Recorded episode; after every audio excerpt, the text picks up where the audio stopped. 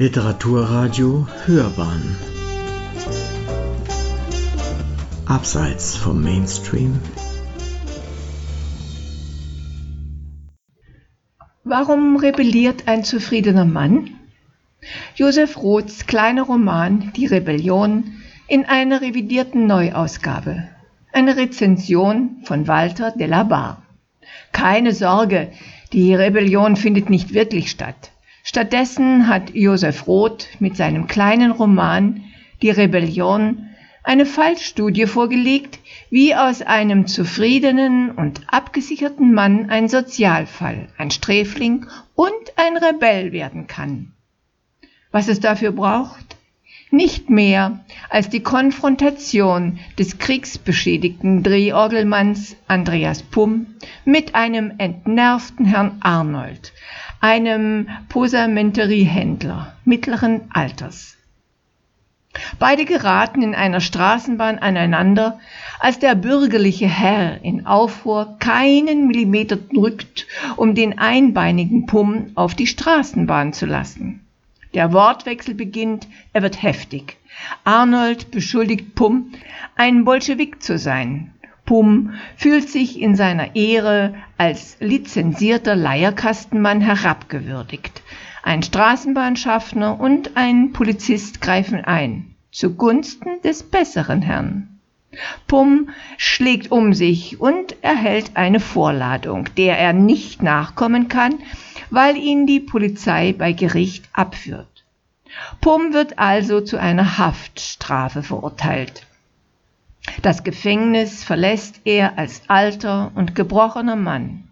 Er wird Toilettenmann, ein Greis, der Seifen und Handtücher verkauft und die Toilette reinigt. Das ist vielleicht nicht schlechter als die Drehorgel zu spielen, aber Pum genießt nicht mehr die Protektion der Regierung, sondern nur noch die eines halbkriminellen Zimmernachbarn, der mit der Bewirtschaftung von Gasthaustoiletten zu Geld gekommen ist. Pumps Vertrauen in die Regierung ist verloren gegangen, was schließlich aber nicht in die Revolte mündet, sondern in einer Beschwerde, die Pum nach seinem Tod an den Ursprung aller hochherrschaftlichen Ordnung richtet, den Herrn selbst. Dabei war am Anfang alles gut. Denn Andreas Pumm ist da noch mit dem Lauf der Dinge zufrieden, obwohl er im Krieg ein Bein verloren hat. Denn was hat er im Ausgleich dafür bekommen? Eine Auszeichnung und die Gewissheit, dass die Regierung für ihn sorgen wird, mit einer Lizenz, welcher Art auch immer, die ihm ein Auskommen und die Anerkennung der Regierung sichern wird. Was ist im Vergleich dazu ein verlorenes Bein? Nichts. Hat er Grund zu klagen? Nein. Und damit erst recht keinen Grund, sich gegen die gottgewollte Ordnung aufzulehnen, zu rebellieren. Aber dann ist auf einmal alles anders. Die Unordnung, der Untergang, die Revolution geschehen, der Krieg ist vorbei, der Umsturz kommt und die Regierung, auf die Pum sich verlassen hat, wechselt. Immerhin gelingt es Pum trotzdem, die gewünschte Lizenz als Leierkastenmann zu erhalten. Neben dem verlorenen Bein braucht es dazu ein Zitterleiden, das sich glücklicherweise rechtzeitig für die Vorstellung bei der Kommission einstellt, die über Lizenzen zu entscheiden hat. Pum kann zufrieden sein. Er hat seine Auszeichnung, seine Lizenz, sein Auskommen. Ja, er heiratet sogar und weiß sich auch in dieser Sache versorgt. Aber dann überkommt Herrn Arnold das Liebessehnen des Herrn mittleren Alters. Er zwingt das Tippfräulein, das auf den schönen Namen Lenz hört, zu einem Kuss, was allerdings nicht zu neuen Höhepunkten führt, sondern zu einem Skandal, das dem Händler und Familienvater schlecht bekommen würde. Er ist also höchst übellaunig, als er die Straßenbahn besteigt, die ihn mit Andreas Pumm zusammenführen wird. Josef Roths Roman Die Rebellion gehört nicht zu den bekannten Texten des großen österreichischen Autors, der so viele Jahre in Berlin lebte und dort zu einem der bekanntesten und begehrtesten Feuilletonisten aufstieg. Aber Roth wollte mehr. Er wollte Literatur. Für die Rebellion verzichtete er einige Zeit sogar auf Zeitungstexte, um sie hinterher unverdrossen wieder aufzunehmen.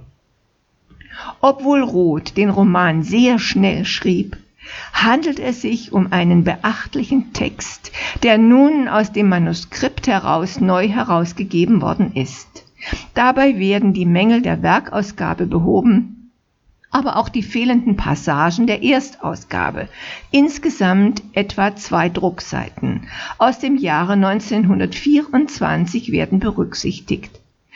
Der Text liege damit, so der Herausgeber Ralf Schock, die den Intentionen des Autors entspreche, wobei über die Gründe, die zu dem Verlust der beiden Seiten für den Erstdruck führten, nichts bekannt zu sein scheint. Ein redaktioneller Eingriff ist damit ebenso möglich wie ein pures Versehen. Das wird man allerdings nicht weiter hinterfragen wollen, denn anders als im Fall von Hans Falladas Kleiner Mann was nun, reichen die Eingriffe nicht weit und sind nicht systematisch. Mit dieser Ausgabe liegt jetzt nun hinreichend ein gesicherter Text vor, der aus erster Hand stammt und dessen Textgestalt nicht weiter fraglich ist. Dass Roth seinen Roman nicht aus dem Nichts herausgeschaffen hat, zeigen die mitgelieferten Texte, mit denen aus dem schmalen Roman ein veritables Buch wird. Roths Feuilletons aus den Jahren 1919 bis 1924 behandeln anschließende Themen oder erscheinen wie Urformen von Szenerien oder Figuren seines Romans. Auch hier kommen Leierkastenmänner und Versehrte vor. Obwohl Roth hier vor allem die Klassenstruktur der Gesellschaft behandelt, die alle Ordnungsprinzipien, denen die Protagonisten zu folgen meinen, durchzieht. Ordnung ist eben nicht gleich Ordnung. Pum muss darunter leiden. Aber anders als im Roman zeigt Roth in den Feuilletons vor allem die Welt der Armen und Ärmsten, die nie auch nur irgendeine Chance haben und als sie dann noch vertan war, noch mehr ins Elend abrutschen. Wie etwa der Zigarettenstummelsammler, der keine Stütze erhält, weil er keine Meldeadresse hat, ein Zimmer, könne er sich aber erst dann leisten, wenn er Arbeitslosenunterstützung beziehen würde. Dass Roth aus dieser Perspektive heraus kein Verständnis für den Überfluss hat, in dem die Reichen der Zeit baden, ist wohl nachvollziehbar. Sie hörten Literaturkritik.de Warum rebelliert ein zufriedener Mann? Josef Roths kleiner Roman Die Rebellion in einer revidierten Neuausgabe. Eine Rezension von Walter de la Barre. Es las Marlisa Tum.